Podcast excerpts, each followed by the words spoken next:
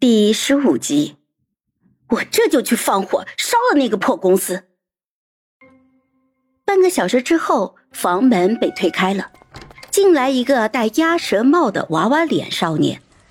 看见屋里戴着墨镜帽子的人，他站在门口愣了一会儿，又抬头看看门牌，怀疑自己走错了。盛乔就赶紧招手：“是旺仔吗？”少年点了点头，盛乔取下了墨镜和帽子，进来。旺仔盯着他的脸，两秒钟之后，唰的一下就拉上了门，又瞟了一眼墙壁上的摄像头，飞快的取下了帽子，盖在了摄像头的镜头上。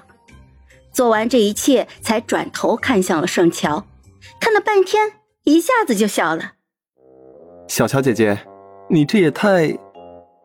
盛乔也笑了起来，真奇怪，明星和粉丝在这样的情境下的头一次见面，居然毫不尴尬。旺仔这么聪明的人，看到盛乔的那一瞬间就知道，肯定是出了什么大事了，才会让偶像不惜亲自前来找他，要了张合照之后就开门见山了。小乔姐姐，你遇到什么麻烦了吗？需要我的地方，你尽管说。盛乔莫名其妙的眼眶就有点酸了，这就是粉丝啊，像他爱着霍希一样爱着他，他不会做出任何伤害霍希的事情，他相信他的粉丝也不会，那是他可以信任的人，因为他的眼里有和自己一样，名为喜欢的光。盛乔从包里就掏出了签约合同的复印件，递给了旺仔。下个月我就要和经纪公司打官司了，到时候所有人都会知道这份合约的内容。你先看看。这，这也太欺负人了！姐，我这就去放火烧了那破公司。你快先坐下，你听我说。哼，你说。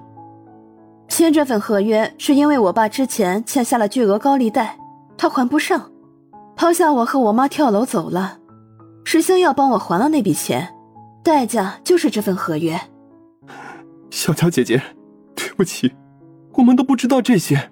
我们，姐，你是不是有什么把柄在星耀手上？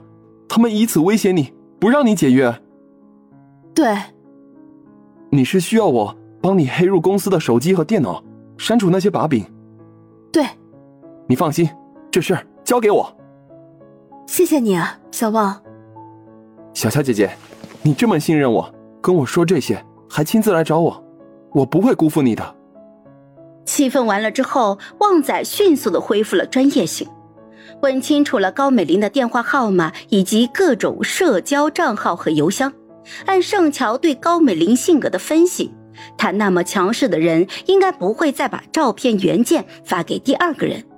只要搞定了她，就不会再有后顾之忧了。